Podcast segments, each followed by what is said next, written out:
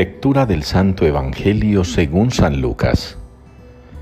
En aquel tiempo dijo Jesús al gentío, Nadie que ha encendido una lámpara la tapa con una vasija o la mete debajo de la cama, sino que la pone en el candelero para que los que entren vean la luz.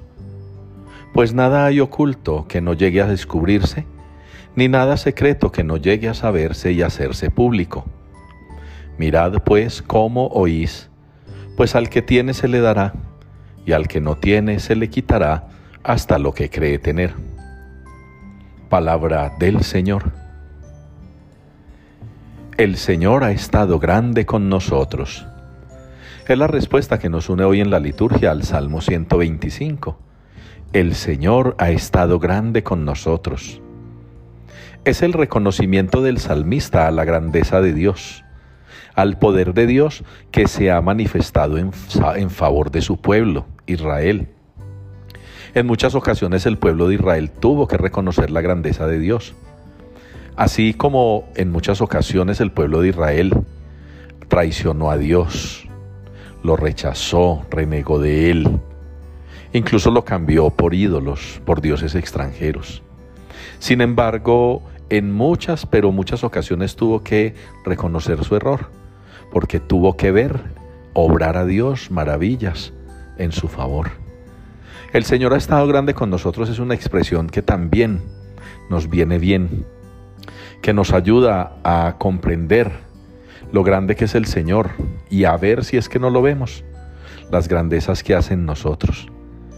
Y la mejor manera de expresar las grandezas que el Señor ha hecho en nosotros es reflejándolas en los demás en nuestra propia vida, en la cotidianidad, en las cosas que pensamos, decimos y hacemos, podemos manifestar de manera muy concreta y palpable las grandezas de Dios para con nosotros.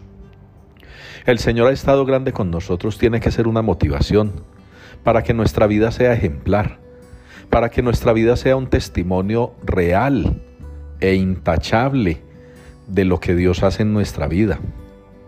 Después de la Eucaristía deberíamos salir nosotros, convertidos un poco, convertidos una migaja, convertidos quizá en un margen, así sea pequeño, porque de Eucaristía en Eucaristía, de confesión en confesión, de sacramento en sacramento, deberíamos ir puliendo nuestra vida también como una muestra de las grandezas del Señor para con nosotros dar testimonio de lo que celebramos en la Eucaristía, de la oración que hacemos, de las prácticas de piedad popular que a veces nosotros mismos tenemos por costumbre hacer.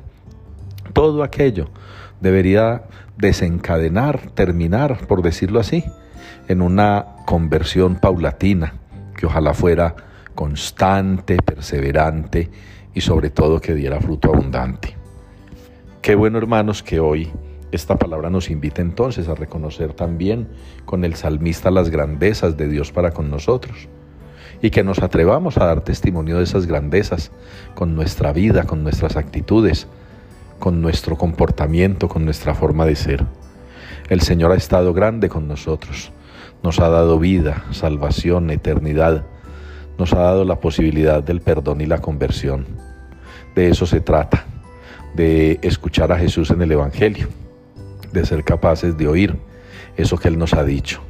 Tenemos que aprovechar la luz que Dios ha sembrado en nuestras vidas para reflejarla, compartirla, no convertirnos en seres de tiniebla y oscuridad que para un mundo que ya bastante tiene de ello.